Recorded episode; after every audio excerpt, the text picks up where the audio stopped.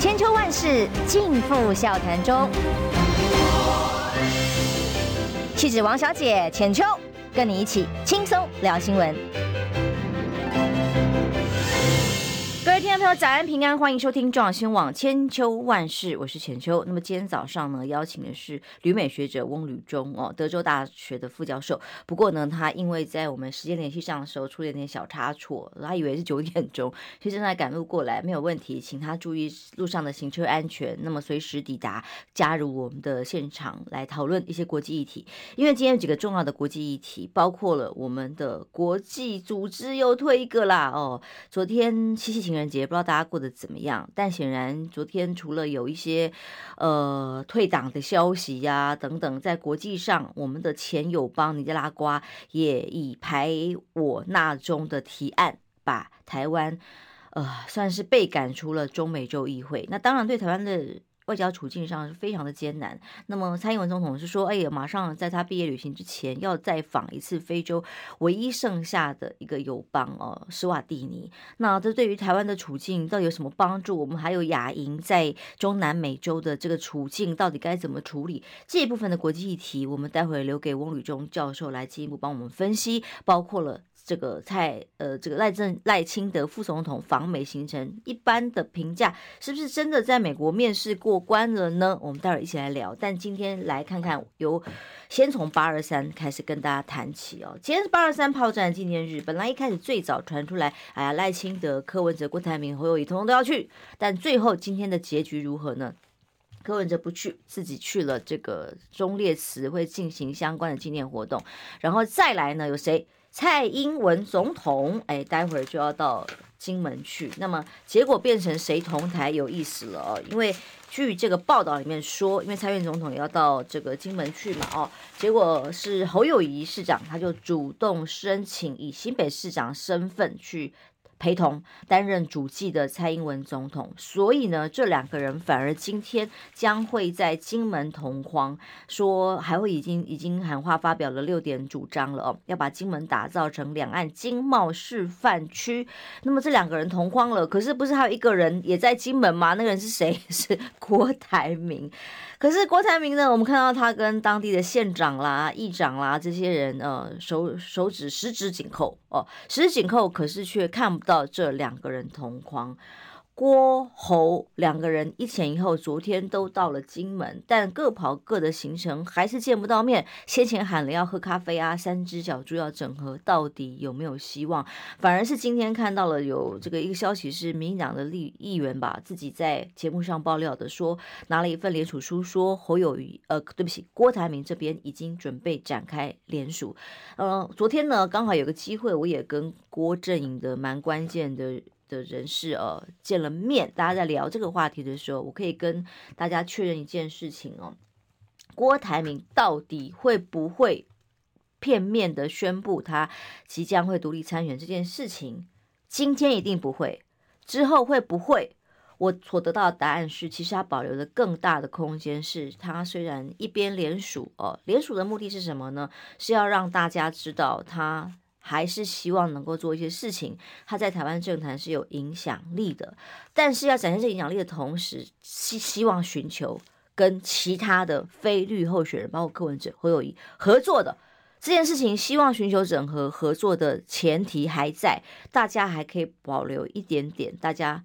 蔡野阵营馆长不是说你们要拜托合作一下，我跪着求你们要合作吗？还有很多选民由下而上希望他们这三位大人合作的声音。其实郭台铭现在是跟大家想法一致的。那至于是不是什么非正不可，现在也是有空间的哟。听起来是有很大的可能性是。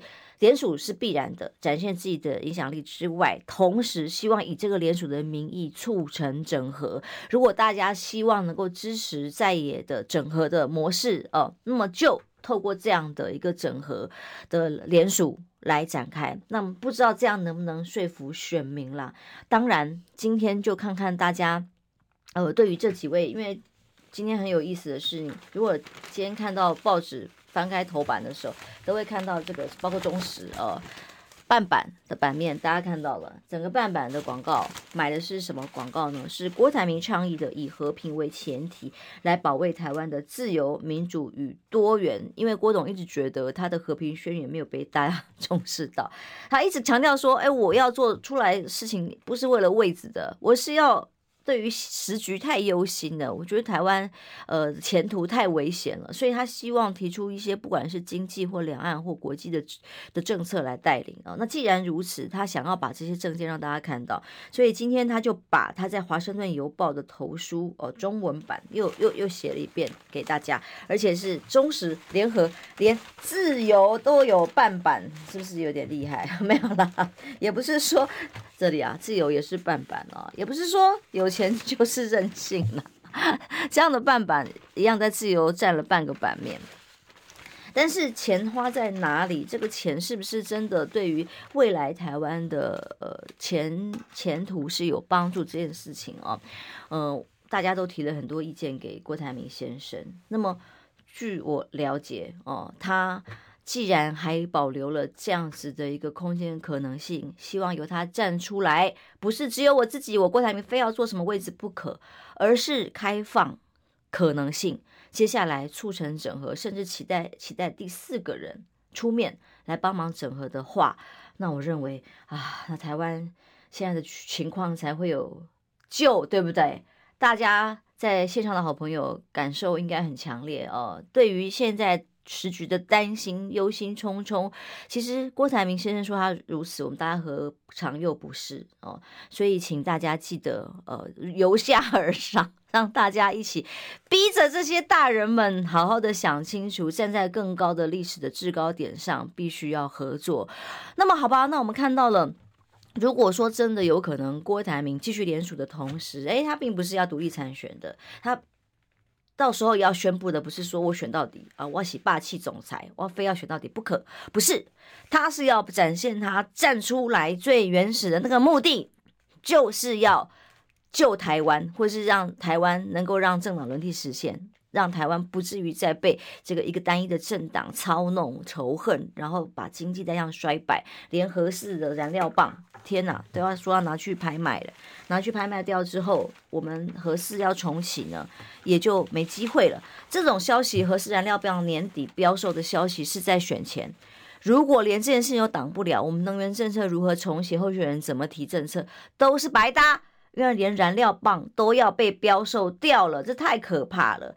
所以现在台湾的处境是多么的艰难，还要问吗？还有疑义吗？还有悬念吗？所以，呃，我听到的是郭台铭先生这边阵营的人其实是还希望促成合作的。这件事情是我昨天听到看到的一线生机，好不好？大家如何？就是说，呃。郭台铭当然也听到了，大家很多人骂他。现在直播室上好多朋友哦讲说，觉得他私心自用啊，哦不守信用啊，这些话我我告诉大家，其实他都听到了。那他其实心里呢，呃，据他其他人形容是说是一个越挫越勇的人，但是呢，他的这个越挫越勇不要用在对的地方啊，所以他只是认为他可能有一些被大家误解的地方，例如他的目的性。还有他为什么站出来？他想做的事情是什么？不是位置，不是争位置，那这个 才是重点嘛。那如果你只是一定非要一个没有办法谈的喝咖啡整合，你一定要当大哥大猪猪老大啊的话，那当然就没得谈。可是我昨天确定了这一点之后，我觉得很好哦。我很希望这一点真的是有机会成为一个最大的公约数。如果没有，这郭台铭没有坚持非要当正的不可，有没有其他的方案？甚至他就是用呃更多的他企业经营的这个能量去培养后面更多的年轻人，在企业上或者是在未来国际竞争上面展现着国家的影响力，然后来挹注其他非绿的候选人一起合作，不管是任何的可能整合的模式的话，那是不是就大家可以比较有信心了呢？是不是呢？我觉得，呃，一一位首富他缺的不是钱，他缺的是他在历史关键时刻上能扮演的角色是什么？他想做事情的心，哎，其实我是从他们一些谈话里面我看到，我感受到了，他的确是想要在台湾做奉献的，不是为了一己之私的。那如果如此的话，我真的是很强烈的呼吁他，能够真的把格局放大哦。把位置放下，位置不重要，一起来团结，一起来合作。大家不是情绪情绪勒索啦，非要他如何如何不可哦，而是呃，三位候选人都一样，要放下对位置的执着，是不是？选民们，我们重点是那个结论是什么？结论是在不执着位置的情况之下，促成一个会赢的局面，让非绿阵营可以有办法团结，有办法合作。要不然，光是我看到。柯文哲自己在呃忠烈祠做他的宣言哦，然后侯友谊跟跟这个柯文呃跟郭台铭两个人在金门了，王不见王。可是说实话，当大家看看各自所提出来的论述，是不是其实几乎都是一模一样呢？包括你看侯友谊提的六点六点论论述是包括金门大桥要重启。这件事情在今天联合报新闻眼的分析里头，哦，大家就就拿来分析，告诉大家说，其实新闻人都懂，每次只有选举的时候才会提金门大桥啊，就像我们过去戏子基隆人觉得那个基隆捷运的概念是一样。然后呢，问题是你们提了半天，如果这三位候选人在野党通通都没有办法当选的话，啊，你们提了半天，还不是都一样，只是废话，不是吗？那、你们提的是一座浮桥吗？还是一座虚拟桥？啊等到选完了，选不上这个桥，照样是盖不成啊！两岸仍然没有办法有和平的契机，不是吗？那三个人隔空所提出的各种跟两岸关系八二三炮战的缅怀啦，呃，政策啊，其实这个联合报黑白棋形容的非常的精准跟贴切。他说啊，演戏的人演得很入戏，看戏的人却不来劲。为什么？因为金门人看选举比外界更务实，谁可以做得到？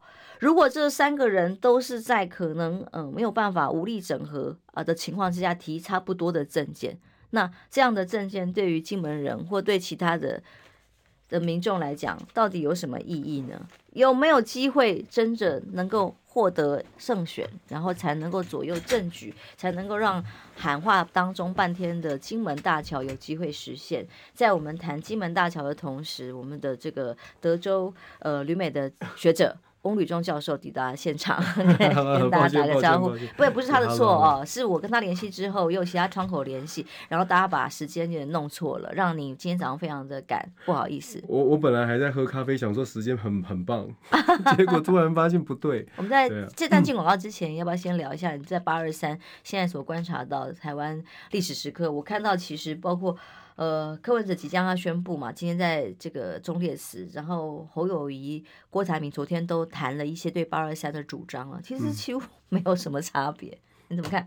没有什么差别，因为这就是对中华民国很重要的一个历史的 moment。谁真正的爱中华民国，一定都要不能忘记这个这个这个时刻哦。今天中华民国我们在台湾能够守到今天这样子，保持我们的民主自由，当然八二三是一个非常非常关键。那当然就说所有的在野阵营，我想肯定了会在会有一些政治上面的操作，但是真心的如果。这三位啊，如果真心的觉得要守护台湾的话，那真的应该好好的思考一下，现在台湾人民想什么，怎么样能够让台湾和平的走下去？不是只是大家都呼喊口号，好像只有觉得只只有自己自己才行。这个是我们一直真心呃一直非常殷切的期待吧。嗯，所以我刚刚跟大家讲，我所听到的消息是，郭台铭并没有一定要独立参选到底不可。他保留着跟其他两位一起合作的很大的空间，跟他的善意哦。嗯、这件事情如果有办法成真的话，对于这他们三个人提出来差不多的主张才有意义。嗯、因为如果没有办法当选，你们所有的主张都是废话，一件也做不到。没错。休息一下哦。今天我们当然除了看蔡侯同光之外，有更多的国际议题。刚好今天翁宇中教授来都可以谈，包括了我们要已经退出中美洲议会，还有包括蔡英文总统即将要访非洲。马上回来。想健康怎么这么难？想要健康一点都不难哦！现在就打开 YouTube，搜寻“爱健康”，看到红色的“爱健康”就是我们的频道哦。马上按下订阅，并且打开小铃铛，就能医疗保健资讯一把抓。想要健康生活，真的一点都不难，还等什么呢？爱健康的你，现在就打开 YouTube 订阅爱健康。千秋万世尽付笑谈中，气质王小姐浅秋，跟你一起轻松聊新闻。欢迎回来，中广新闻网千秋万世。今天一早，浅秋访问的是翁宇中教授。刚刚我们先从八二三谈起，对于台湾来讲，八二三炮战是历史上惨烈的一刻，但是也是守护了台湾非常重要的战役，牺牲了多少人，大家一起努力才能有今天的呃安和乐利的台湾的生活。那未来要往哪里走？我们在谈这些，包括被退出、被退出、哈、被分手、中美洲议会等等这些状况之前，先来聊聊您在美国的观察。究竟赖清德副总统访美这趟行程中去啊、回啊，虽然都已经相当低调，诶，但是因为他的低调，连谈话里头唯一可以跟侨民们在这个。公开的场合里面，只有通常都只有各一场哦。谈到的包括没有台独入境啦，嗯、要把台独金孙的标签撕掉啦等等。您认为这次是真的让美国放心过了所谓的面试考试这一关了吗？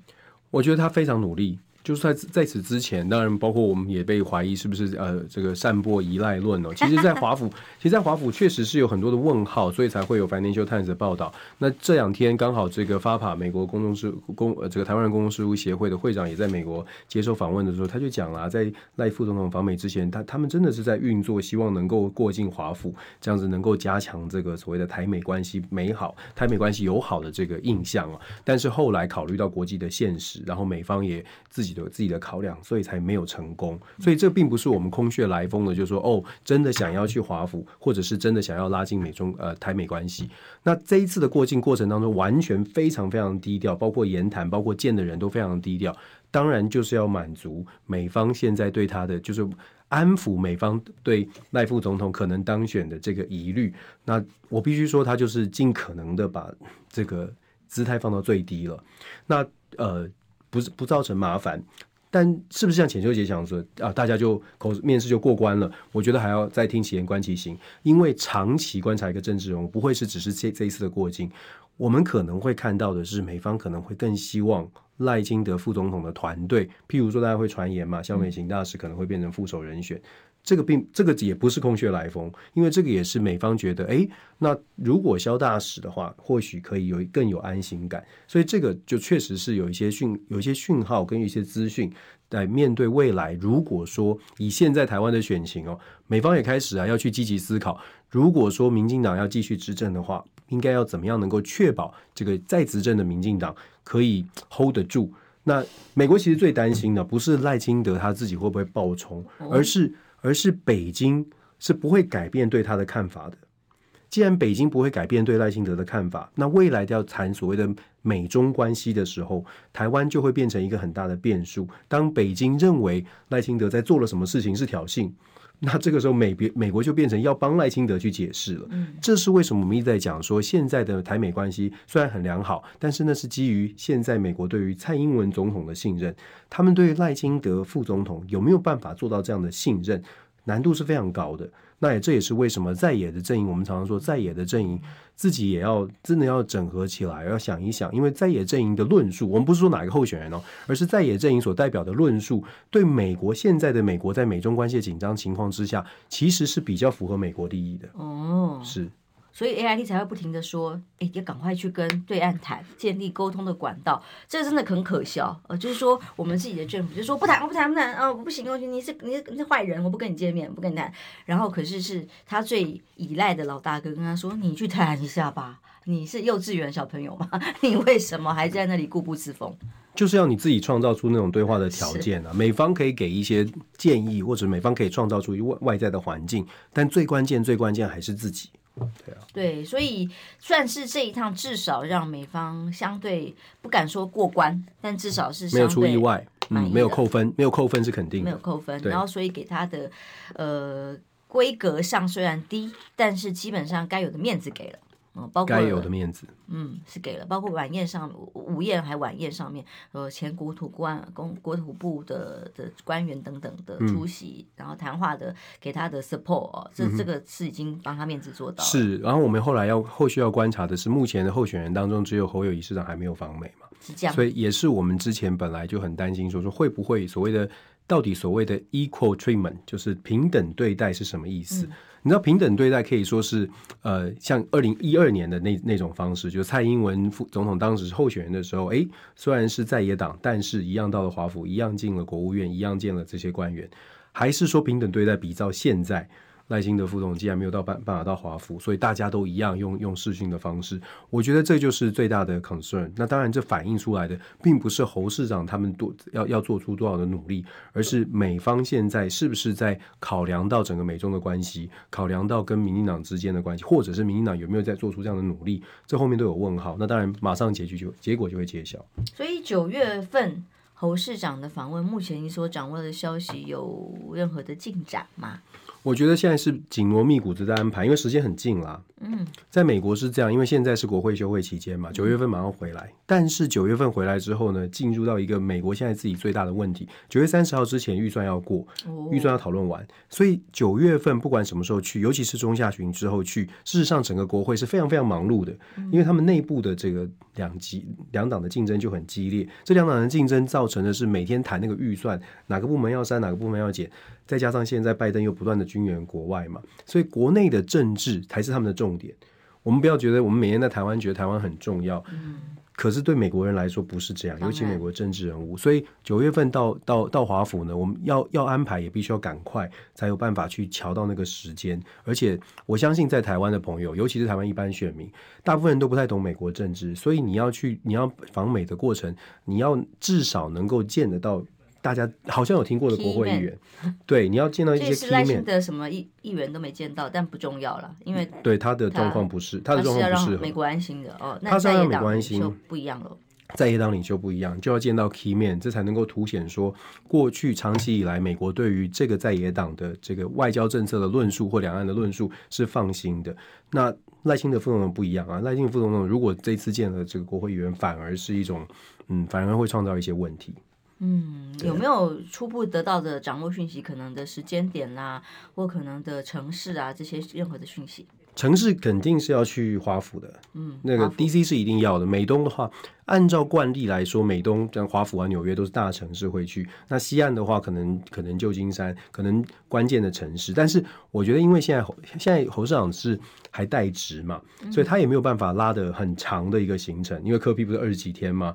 侯市长就没办法做到这一点，包括有没有一些演讲啊，跟学界，甚至到校园或者是其他公开的演说。我想安排的这个跟过去大概都会差不多，然后毕竟毕竟国民党常年的在针对对美工作有一定的模模式，所以我想这次的访美呢，安排是绝对没有问题，只是说现在就要抢时间，抢政治人物跟政治人物约约约的这个时间，现在这个是很关键的。嗯，好吧，拭目以待，有可能是九月中、九月底。还是我觉得九月九月中下旬是合理的时间，九、嗯、月初就太快了嘛，已经来不及了。消息对，九月中下旬是合理的时间。不会都有他们，我相信他们都有在运作了。是是是，所以我相信有些可能沟通当中也不适合多做消息的释放，免得有生变嘛。哦，没错。好，所以接下来观察，当然就是好吧。赖清德去好像似乎得到了美方相对呃安心的一个保证 guarantee 啊、哦，跟跟美国老大哥说我很乖哦。好，那现在是侯友谊。也有变，有一点点面试的概念，但他如何在美中台关系三方当中取得一个有利的角度，真的太重要了。嗯，那同时台湾的外交处境，除了最近一直有军演哦在持续的进行之外，呃，最新当然就是尼加拉瓜这个分手不出恶言，他不但出恶言，还把我们从 从这个前前朋友邦呢，还把我们从国际组织里面赶出去。他们所中美洲议会所发表的声明说，这个机机构呢，因为属于呃呃，我们本来有个观察员、常驻观察员的地位，但结果经过尼加拉瓜的提案之后，我们被踢出去，呃，几乎是成为一个决议，所以干脆我方抗议之后，就直接退出了这个中美洲议会的组织。怎么看？怎么看啊？这是国际政治的现实嘛？就像浅秋姐刚刚讲的、啊，你看分手不出恶言，结果分手到达我们一耙打的那么大力。嗯，那事实上我们现在看到的是一样的，这是一个整个国际局势，美中之间的角力的竞争非常的明显，而且他们去把我们赶出赶出来，我们想讲夸张讲直白一点，就把我们赶出来，用的就是二七五八。嗯，那用二七五八，最近谁提二七五八？美国。美国提二七五八，强调台湾跟中国是要分开来处理嘛？嗯、那现在呢？为什么中美洲这些国家会用二七五八？它背后当然有中国政府的角力。所以在中这基本上，我们台湾遇到的一个状况就是，我们在美中竞争的架构之下。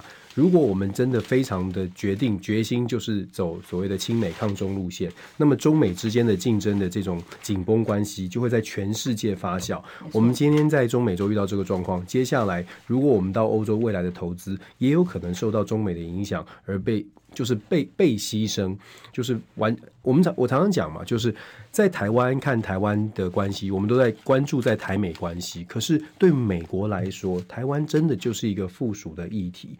台湾是在中国的议题之下的，可以说是一个重要议题。但是你看，我们谈到在美国谈到所有的台湾问题，都是在国会中国委员会。嗯，都是中国相关委员会。是，请问国会里面有没有一个台湾委员会？有台湾的，有台湾连线，但那并不是不是并不是一个委员会，是在中国委员会之下去谈台湾的话题。所以，当我们台湾在强调说，哦，我们台美关系很重要的时候，我们自己一定要去了解中美之间的竞争关系到底现在的走向是美国有压倒性的胜利吗？美国有压倒性的优势吗？如果我们可以仔细的看，就会发现美国其实也没有压倒性的优势，否则它不会跟中美中美之间不会沟通管道还是建立不起来。在这种状态之下，如果我们完全要押宝，那么我们就会面临到，诶，在中美洲，在其他的友邦，你我们就要赌啦，赌这些地方会是往美国还是往中国来靠拢。现在中美洲很显然的就是在整个经济关系上面需要依赖中国。嗯，我们还剩一个最后的友邦。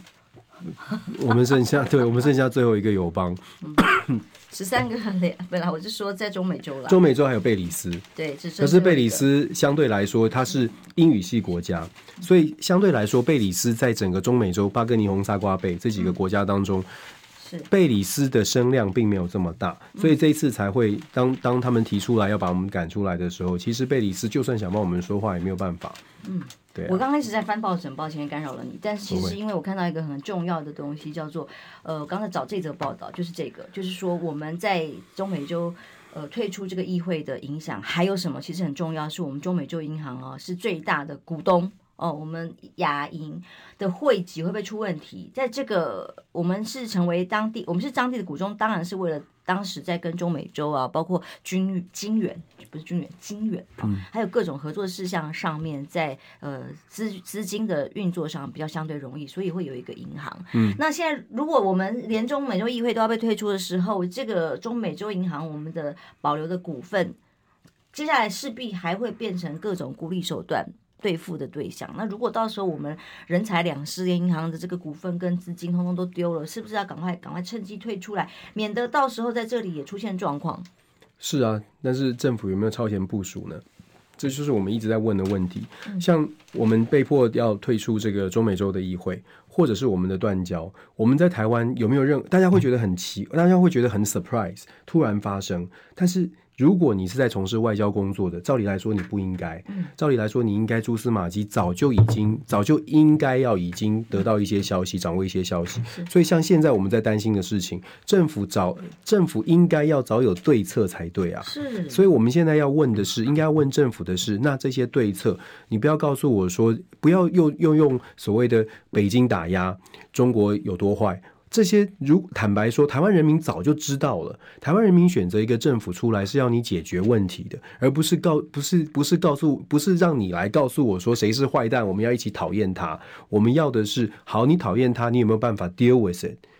日本、韩国，我常常说，日本、韩国现在全世界，你都可以说全世界都有这种对中国有保留、有有感觉到中国的威胁。但是有哪世界有哪一个国家说，哦，我们讨厌他，所以我们不要跟他对话，或者是我们不要跟他开会？你可以坐上桌跟他敲桌都可以，但是你要坐上桌啊，你要有办法创造那个条件跟他坐上桌。然后你说别别人有设定什么样的条件，所以我们不能坐上桌，真的是如此吗？美国也觉得中国的红线他们不能接受，但是你看他们其实持续在沟通。日本、韩国也是这样啊。所以我觉得，其实很大一部分原因就是关于我们讨论的所有的话题，外交的失守，然后担心我们的财这个呃 C C A B E I 嗯，可能没办法没办法保住我们的权益，像这些问题。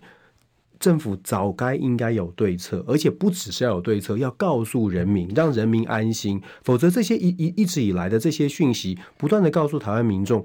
我们国家为什么台湾为为什么越来越看不到希望？因为从上到下，从政府感觉，哎，怎么好像每次来都只是大家一起抱怨，大家一起抱着取暖。然后呢，到了中中低阶层，一般的百姓，像我的学生、年轻的世代，会觉得，嗯，我们我们在国际舞台上没有任何一点好像可以站得起来的起来的样子。所以那就算了，那我们就生活小确幸再过，两万五、三万块，啊、我我我因为我管不了，我也做不了什么，那就算了。这个整个国家，你会觉得没有那种没有没有荣耀感，没有没有希望。那当然了，可能支这个特支持特定政党的，他觉得哦不会啊，你们都是唱衰。但是真的走出台湾看看吧。走出台湾看看这个世界到底怎么来看待台湾？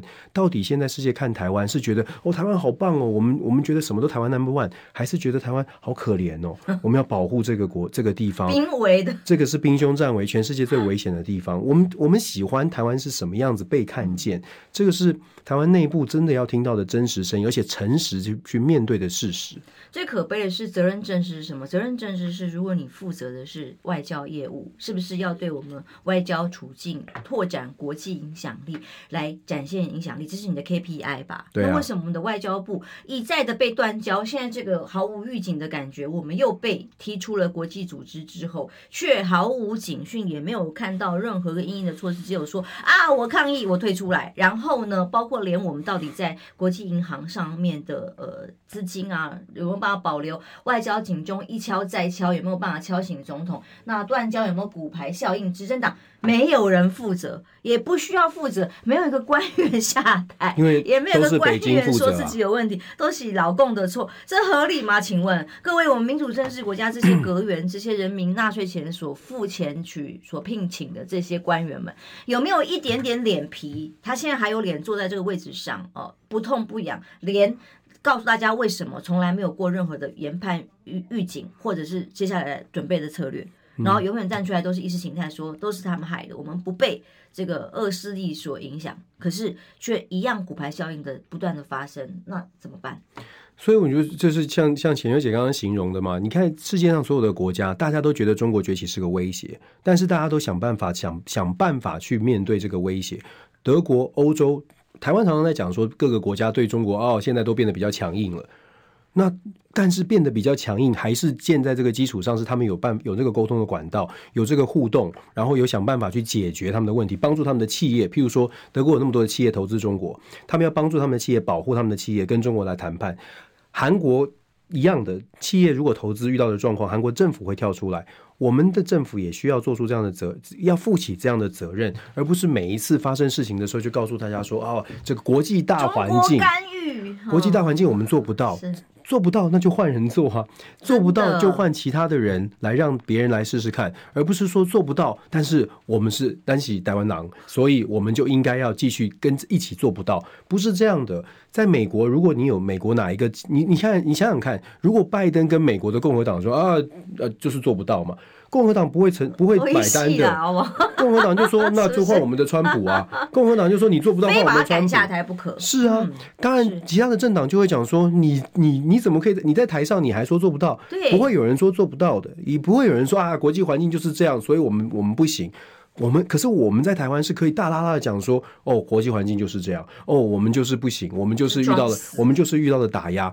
嗯，你你什么时候会看到美国或者日本或韩国讲说哦，我们是被打压的？有没有羞耻心啊，官员？不会是这样的，各位。所以我们说，我们我们人民的选票，你要选的是负要去愿意去承担责任的，而且承担责任是勇敢的站在前面，你就告诉大家说我们有什么 我们有什么问题，你要怎么解决，而不是说我们有这个问题跟大家。他哭说：“哦，我这个问题很严重啊，我们一起来，我们一起来，感觉到很伤心，不是这样吧？嗯、我们如果是这种态度在执政，难怪整个国家出现的是没有希望啊。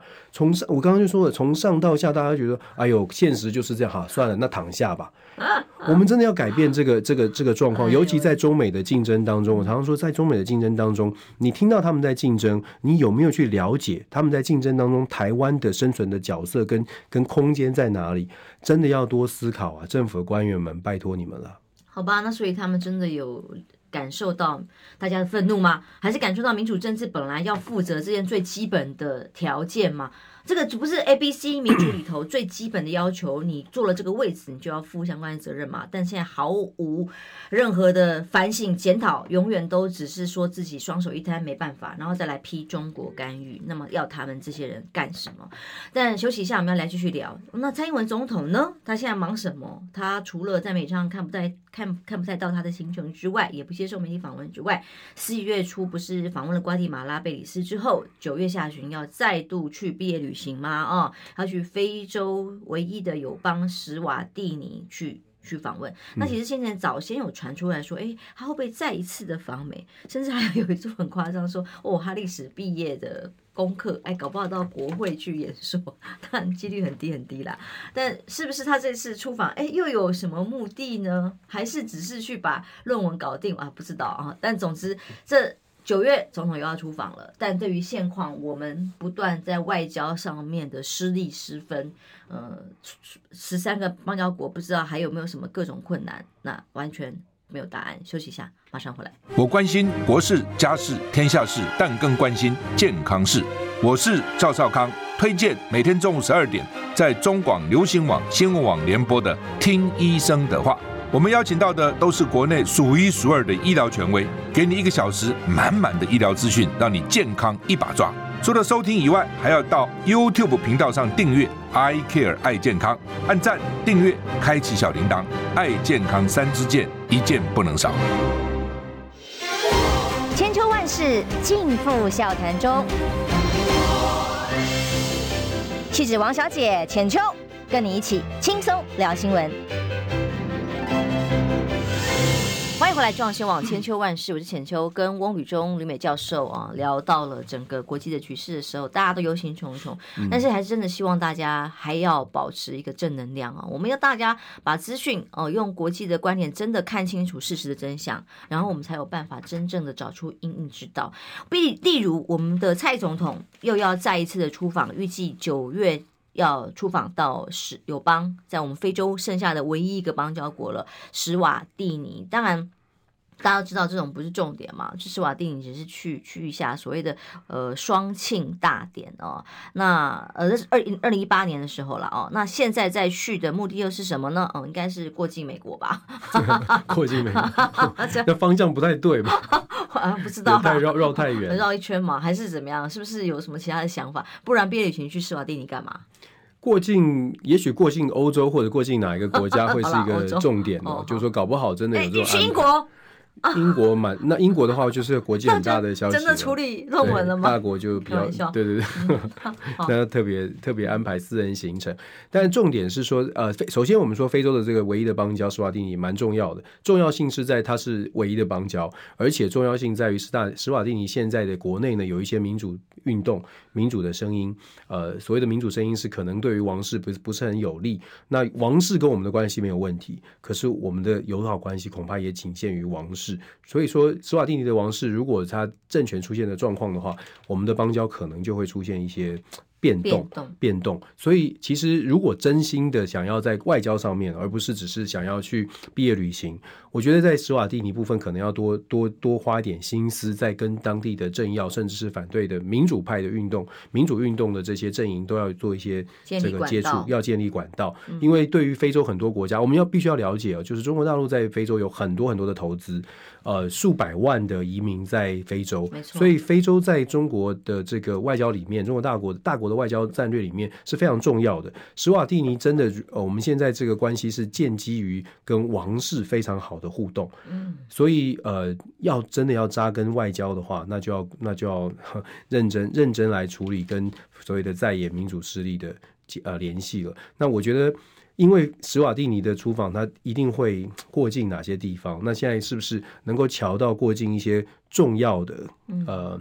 比较知名度高高一点，而且跟台湾的商贸关系、经贸关系比较比较多的这个其他的国家，我想是可能是这一次我们可以观察的一些重点。因为比方说习近平好了，中国国家主席他在呃八月二十二到二十四啊参加的是。第十五届的金砖国家峰会，在非洲的影响力当然是非常大。对，朋友们在追了哈，我们就剩下唯一一个朋友了。嗯、那这次去有什么行程可以安排？有什么意义？现在大部分都还说不知道，只知道说他的好呃，蔡英文总统的最爱林佳龙会随行啊，总统府秘书长了啊，国安会秘书长顾立雄随行，但是。到底这次出访的规划如何？还会等要进一步的这个来跟大家规划说明。可是显然，你评估有什么必要性吗？或特别的？除了你刚刚讲说，因为这个国王还是有可能会出现问题啊、哦，嗯、所以不能只压单边，必须要在其他的在野势力啊、哦，反对党也可以保持一个同时的管道，不然我们随时也会被断。确实是这样啊，而且你说有什么必要性？毕业旅行对任何人来说都很重要啊。哦，他 小学生、中学生毕业旅行都很重要，纪念他人生一个阶段的结束。当然，当然这是一个 legacy 嘛，就是毕业旅行很重要。然后我们刚刚说的过境哪里可能会有一些呃呃呃象征性的意义。那至于说，浅秋你刚刚特别提到了这个中国在金砖会议上，金砖会议的影响力也越来越大。本来是五国，有四十多个国家想要加入。其实我们必须要说，这个世界呢很现实，很现实的在往。各国的利益前进，有些人会说啊，西方国家呃，尤其是西方媒体，可能通特定特定的角度，我们真的要必须讲哦。你看最近这个卢安达的总统在接受 BBC 访问的时候，就提出反质疑，反质疑什么呢？西方国家的民主价值为什么只有西方国家说了算？为什么所谓的价值好像只有西方的价值才是对的？这一点其实很值得大家反思。那你要说卢安达被中国洗脑吗？真的不是，有很多发展中的国家，他们在长期听到美方或者是听到美国说要给很多援助，但是口惠和实不至之后，他们自己也要去思考，那谁才是真朋友，或者谁才能真的带来好处或真的带来帮助？就算是所呃这个呃什么糖衣毒药也好，可是对于非洲的很多国家。他连基本的温饱都没有，他就算是要饮鸩止渴，他也得喝下那一杯水。这点就是西方国家很大的一个盲点。这也是我们在看待我们所有的友邦，尤其是在所谓谈谈外交关系的时候，如果我们只是谈想着就说，哎呀，台湾我们要在政治上面做什么样的操作，可是我们也必须想想看这个世界的现实的角度，为什么北京或者是对于这个在北呃北京在世界的影响力这么的大？我们到底有多少的实力在？非洲或者是在其他的地方跟他进行抗衡，不是不行，而是你得想出让别人觉得跟你做朋友比跟他做朋友好的点，这是很现实的。如果说我们我们我们跑去非洲，我们就讲去史瓦蒂尼，你跟他讲说，我帮你造台半导，我帮你造电脑晶片，嗯，我没有手机。或者说啊，他说我我我我要晶片干嘛？就是每呃，然后有没有有没有水，有没有电？就是我们的优势是什么？我们真的要做外交的时候，我们的优势，我们可以帮忙的是什么？那面对史瓦蒂尼这样的国家，我们可以帮什么？农业团还是什么事情可以让他觉得说，相对来说跟台湾做朋友比跟中国大陆做朋友好？如果我们没有，如果我们没有那样的筹码。我们就是硬撑着这些友邦，可是为什么我们没有呢？我们的问题是，为什么我们没有这样的筹码去交更多的朋友？是不是我们太在乎政治，或者是我们都在强调说，哎呀，这是一个这个北京的打压？我们应该问的问台湾的是，我们的口袋里有什么？有什么让大家真的喜欢我们？不能总是只靠民主价值的，民主价值可以喊得震天价响，但是你口袋里有的东西，才是人家真的想要跟你交朋友，真的想来找你的原因。微笑的背后，有的时候它是有不同意思的，所以我我我真的是觉得，从呃现实主义的观点来看，我们台湾的对外关系，有的时候我是我我我忧心吧，就觉得我们的操作方式永远都在讲说，哎呀，我们力挺乌克兰，我们怎么样？可是台湾人民的利益呢？我们自己国家的利益呢？我们的断交不断的在断交，为什么守不住？为什么？因为别人看不到跟我们交建交的好处啊。微笑的背后是什么？是钞票吗？还是实力呢？其实这就很简单，你有没有拳头？在国际政治上面，你拳头够硬够大，人家才会愿意跟你一起，不管是怕你还是合作。那台湾现在只喊民主价值，我们就来检验一下啦。我们一天到晚高喊抗中，一天到晚高喊哇，台湾民主价值，甚至连中华民国都不喊，要喊中华民国台湾民主价值。请问 这高喊之下，到底台湾得到了什么？台湾的断交国家越来越多啊，台湾的国际处境越来越艰难啊。那说要加入国际组织，跟美国签了所谓呃这个没有实质帮助的所谓的协议，可是，在国际组织上却一直被推，一直被推，然后想要加入的都加入不了。嗯、所以大家这个像当江启臣委员好了，他就说这个断交骨牌恐怕还要持续下去哦。我们民进党只说他回应只会说不会跟中国比赛花大钱，但刚刚翁理教授已经讲得很清楚了。这些国家当然不会为了民主价值来挺台湾啊。嗯、那用 KPI 检验，就是用民主价值来挺台湾的民进党的主张已经彻底的失败了呀。嗯、然后呢，我们还有什么可以跟其他的世界国家做朋友？啊、那如果其实之前很多的国际组织能加入，是因为我们跟中国大陆的关系改善了哦，有了区域的 ECFA 的的协定之后，让其他国家也觉得哦，那可以透过台湾这个有更多的。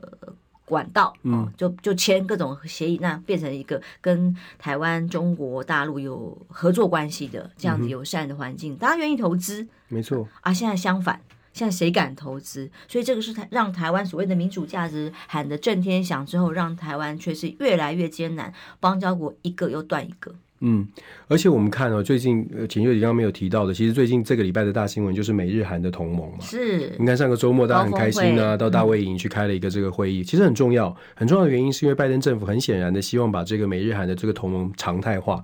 变成制度化，一部分的原因是因为日本跟韩国也担心了，如果你拜登下台之后换了一个总统，假设是川普，会不会又又 cancel 掉了？是，所以美国想要给日本、日本跟韩国这样的一个承诺，它会制度化。但是我们要问的是，那美日韩三国同盟，而且这个同盟不只是军事哦，大家以为说啊，这只是军事上面要制约中国，或者在军事上面要制约北韩。可是你仔细看美日韩三国同盟，日本跟韩国也很聪明啊，他跟美国签，他说不是只是国安哦，我还要商业，我还要工业，都要合作。美日韩在合作上面，台湾其实要非常非常小心的一点在于，我们现在半导体都说是护国神山，可是美日韩的同盟当中，他们检讲检视的是，那如果透过这个同盟，半导体的独立性、半导体的自主性，他们可以透过这三国同盟就可以减少对于台湾的依赖。哇，翁教授讲到重点了。那这个时候，这个时候我们在我们有没有去问说，哎，那台湾在美日韩同盟里面是不是可以作为一个？小朋呃盟友，还是我们又被排挤掉了，被替代掉了？对啊，如果如果说是我们我们并没有在这同盟的这个科技产业链当中的规划当中，如果我们没有的话，那那接下来呢？我们现在的我们现在的护国神山之所以重要，是因为我们占有很大的量。如果美日韩三国合作，他们的量长期来说是有可能超过的。嗯。这也是日本、韩国的盘算呐、啊，很现实。大家都是我们的朋友，可是他们也会说：“哦，你那边有点危险。我为了要保障，如果真的冲冲突的话，我不能没有晶片呢、啊。”讲都可以这样讲的，讲的都可以讲的很好听的，也会讲的说哦，我们都愿意合作，只要是和平，我们都愿意合作。所以现在台湾在所有的国际会议，美国参与的国际会议，所有的组织都会出现一个叫做维持台湾和平和稳稳定。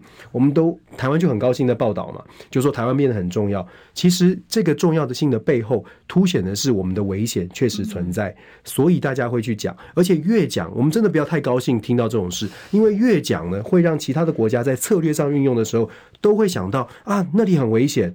跟台湾合作的时候，很喜欢你的技术，可是同时也在思思考的是，有没有可能这个技术会到我们这里来？替代方案。看看日本在熊台台积电被日本邀请去，看看台积电到到了德国去。欧盟已经讲了，希望台积电到了德国之后呢，整个在欧盟未来的台积电靠了台跟着台积电合作之后，未来欧盟的晶片产量可以占全球的百分之二十。这个世界就是百分之百，台积电现在有百分之六十，美国说要百分之三十五。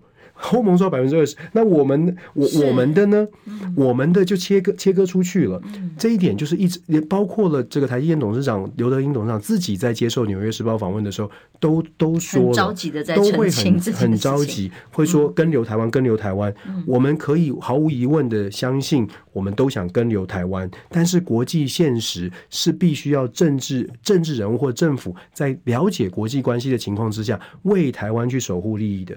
如果你没有办法。法像外交这样子一直断交。如果你在国际事务上面的了解是这个样子，你要希望在国际这个所谓的国际政治经济的领域能够守住台湾的利益，民众们真的要想一想。嗯，我们真的很希望台湾平台湾朋友每天在看这个什么三只小猪，大家在吵来吵去的时候，看到。看一下台湾外面的世界吧，嗯、看一下台湾外面的世界。现在大家都在有大野狼哦，还有不止大野狼啊，好多生物啊。对啊，在外面森林森林是有很多巨型的动物，龙蛇猛兽都在外面的。如果你不知道这个世界这么的混乱，而且大家是在合作些什么事情，这个合作会对我们有什么影响？如果我们不去思考，不去超前部署，谁当总统，台湾都一样会遇到很大很大的挑战的。我需要讲到非常重要的重点，大家浅碟只看到哦，美国找了日本、韩国到大卫营去，看起来哎，我宣传重点好像是在于台湾新闻看到都只是台海安全要帮忙维护吗？当然不是，哎，其实后面还有更多的经济利益上面，例如晶片哦，各种的高高科技产业可能往美日移动，台湾怎么办？我们时间到了，非常谢谢难得从美国回来的翁宇中教授，今天谢谢你能够上我们的节目，祝大家平安健康。